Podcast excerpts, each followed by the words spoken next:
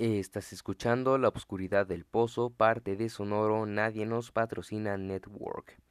Este es un podcast de, de terror que no lo ve ni su madre, en donde les voy a narrar crímenes y sucesos extraños en la historia de la humanidad que no han sido resueltos. Me presento, mi nombre es Antonio Samuel y espero que estén pasando una noche excelente. Así que, con todo eso en mente, bienvenidos a la segunda y parte final del caso de Junko Furuta. Disculpen los putos ruidos de fondo, pero pues qué les puedo decir. Así que bien, nos habíamos quedado en que Junko Furuta había sido amenazada por esta bola de pendejos. Y como se sabe, eh, como conté anteriormente, la casa de Nobuharu Minato siempre estaba vacía. Y aunque sus padres estuvieran allí, la ley no eran los adultos, sino Nobuharu. Así que la bola de pendejos deciden llevar a Junko a esa casa. Era una casa de dos pisos en Agachi, y ni bien Junko pone un pie en esa casa, es violado entre los cuatro culeros. Y a la mañana siguiente, Hiroshi la obligó a llamar a sus padres y que les dijera que ella se había quedado en casa de unos compañeros para hacer un trabajo importante.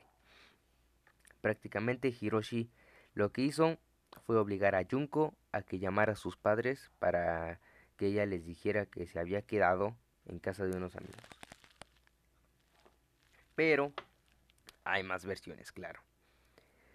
Así que, bien. Así que, bueno, durante 44 días seguidos, Junko fue víctima de las torturas más retorcidas y culeras que he tenido que investigar. Literal. Yo creo que de todos, ese es el caso más culero hasta el momento. Pero el infierno de Junko se divide en dos partes. En la primera fase hubo agresiones físicas y sexuales, y verbales también. Y en la segunda hubo agresiones físicas y verbales. En la primera fase, los cuatro putos quisieron aprovechar al máximo la belleza de Junko Furuta, y por ello llamaron a otros pendejos a violarla, y durante 44 días fue violada por literalmente 100 cabrones y fue víctima de aproximadamente 400 violaciones. Así que a continuación les voy a narrar las torturas más culeras a las que la sometieron. Así que si son personas sensibles pueden retirarse del podcast. Pero si desean continuar, prepárense, ajustense los cinturones y aprieten el culo, porque arrancamos. Bien, como ya dije, estos putos querían aprovechar la belleza de Junko.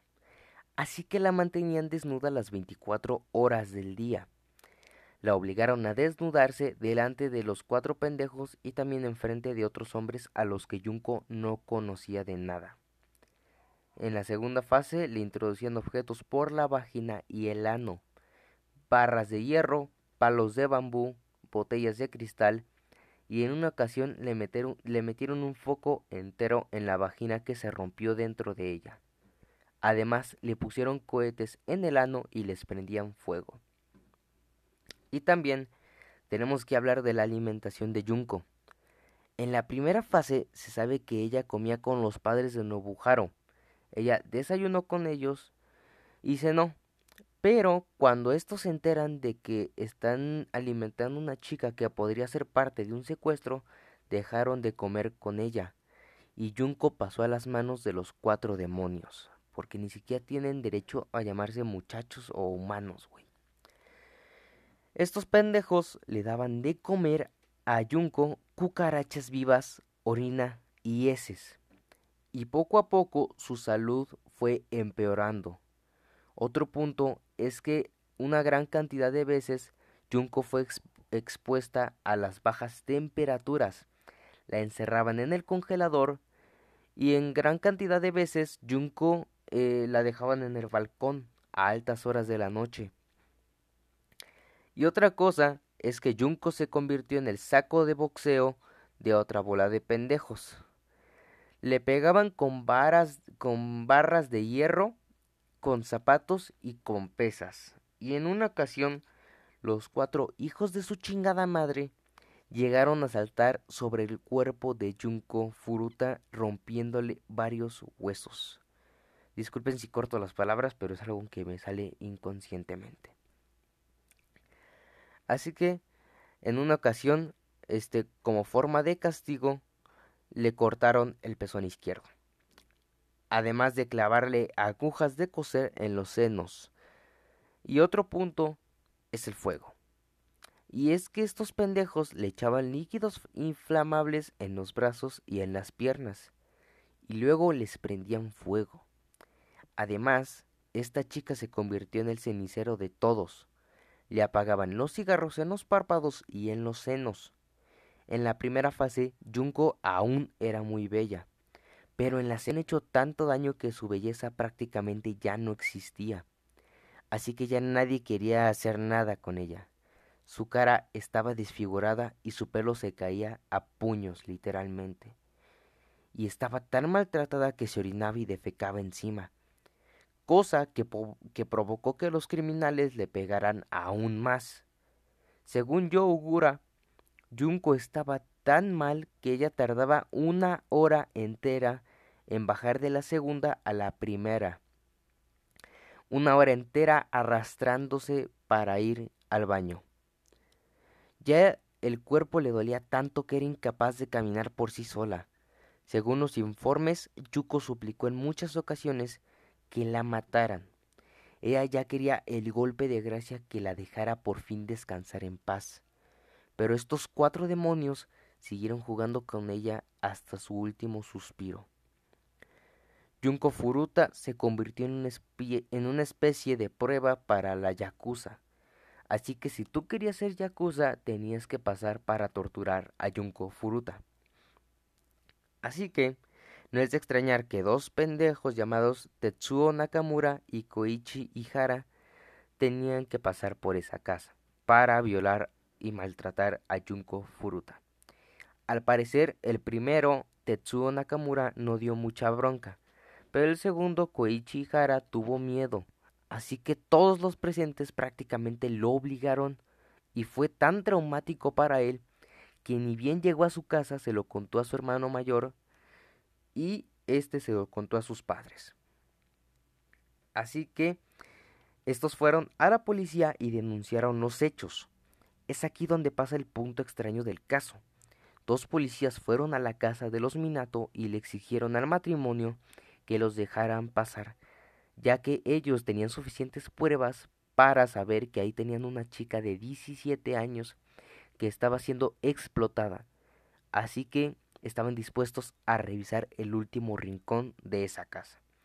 Y los padres de Nobuharo, super normal, invitaron a la casa invitaron a la casa, invitaron a la policía a la casa, ya que alguien que está haciendo un crimen no invitaría a la policía así, así de simple, así de amables prácticamente. Lo que harían sería prácticamente tratar de evitar que la policía pase. Así que los oficiales al no encontrar nada deciden irse. A principios de 1988, Junko Furuta intentó llamar a la policía. Sus atacantes este, estaban dormidos en la segunda planta. Así que ella bajó sigilosamente las escaleras, agarró el teléfono y llamó al 911. Pero Hiroshi la atrapó y el castigo que le dio fue prácticamente brutal. Hasta que el 4 de enero de 1989 todo acabó. Ese día Hiroshi Miyano estaba de mal humor, así que Hiroshi retó a Junko a jugar el Mahjong, un juego de fichas para tres o cuatro personas. La partida en sí duró mucho, ya que las partidas de este juego suelen ser muy largas. Pero aún así, en su estado, Junko fue capaz de ganarle a Hiroshi una y otra vez. Así que los cuatro hijos de su puta madre decidieron ponerle una putiza culerísima, güey. Y en cierta parte, los atacantes se pusieron bolsas en las manos para evitar mancharse. La golpiza duró dos horas enteras. Dos horas en donde Junko queda inconsciente. En las demás golpizas Junko se quedaba igual. Así que estos güeyes agarran y se van. Así que, pero, perdón por mi mala, la forma en que digo, perdón, pero pues, ¿qué les puedo decir? Soy disléxico. Pero el 5 de enero de 1989, el hermano de Nobuharu Minato le dice que Junko ya ha muerto. Fue entonces en donde deciden tirar el cuerpo. Para ello envolvieron el cuerpo con varias cobijas y lo introdujeron en un barril que llenaron de cemento. Tiraron el barril en un terreno baldío, en un, en un terreno baldío a las, a las afueras de Tokio. Como dije, el secuestro tuvo dos fases. En la primera abusaron de ella y en la segunda ya estaba tan desfigurada que ya nadie quería hacer nada. Así que al finalizar, un día del 23 de enero, Hiroshi Miyano y Yougura fueron, este, Yogura salieron a cometer algunos crímenes, a violar a una chica prácticamente. Y al terminar, este, la chica denunció, prácticamente esta vez denunció. Así que Miyano y Yogura fueron llevados a prisión en espera de juicio. En la cárcel, la policía descubrió que un, la policía descubrió que un doble homicidio que coincidía con los crímenes de estos güeyes. Así que lo primero que hacen es interrogarlos. El primero que pasa fue Yogura, y él lo negó absolutamente todo. Y el segundo fue Hiroshi Miyano, y el pendejo no sabía qué decir, ya que la policía no iba al grano, prácticamente. No hablaban de Junko, nada de eso. Decían que tenían pruebas de un crimen, de un homicidio de una chica, y es ahí cuando Hiroshi cree que Yogura lo había delatado. Así que para evitar más cargos termina soltando todo, prácticamente. Fecha del secuestro, cuenta dónde encontrar el cuerpo. Cuando los forenses examinan el barril, apenas supieron que era Junko Furuta. ¿Cómo lo supieron? Por las huellas. Y tenía tanto ADN en diferentes partes como en la vagina y el ano que apenas pudieron reconocer a dos pudieron reconocer que fue violada por dos personas y que al momento de morir la chica estaba embarazada. Así que una vez sabiendo esto, aquí les va lo que más van a decir, no mames, ¿cómo pudo pasar esto? En Japón hay mucha protección al menor.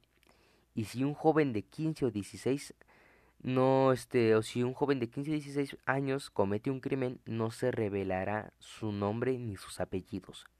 Pero se usarán seudónimos. Pero como este caso era tan cabrón, una revista decide revelar los nombres de los cuatro pendejos. Pero eso no evitó que los juzgaran como menores. En junio de 1990, Hiroshi Miyano es condenado a literalmente 17 años de cárcel y los demás que recibieron de 5 a 7 años de cárcel. Y con apelaciones se le sumaron de 3 a 5. Y a los que participaron, la familia de Nobuharo, el hermano, incluso a los 100 culeros, no los arrestaron, no se les pusieron cargos, no los arrestaron nada. Y la familia de Millano le tuvo que dar a la familia de Furuta 50 millones de yenes como indemnización y todos los pendejos al salir cambiaron sus nombres legalmente y volvieron a delinquir. Así que la madre de Millano destruyó la tumba de Junko Furunta diciendo que esa chica le había arruinado la vida a su hijo. Y esta fue la historia de Junko Furuta y los 44 días de infierno que tuvo que pasar. Así que sin nada más que decir, espero que les haya gustado este cuarto episodio de La Obscuridad del Pozo. Ya saben que cada viernes se subirá un nuevo episodio de La Obscuridad. Me despido, soy Antonio Samuel y esto fue La Obscuridad del Pozo. Yo por lo tanto me voy al putero perruno, así que nos vemos.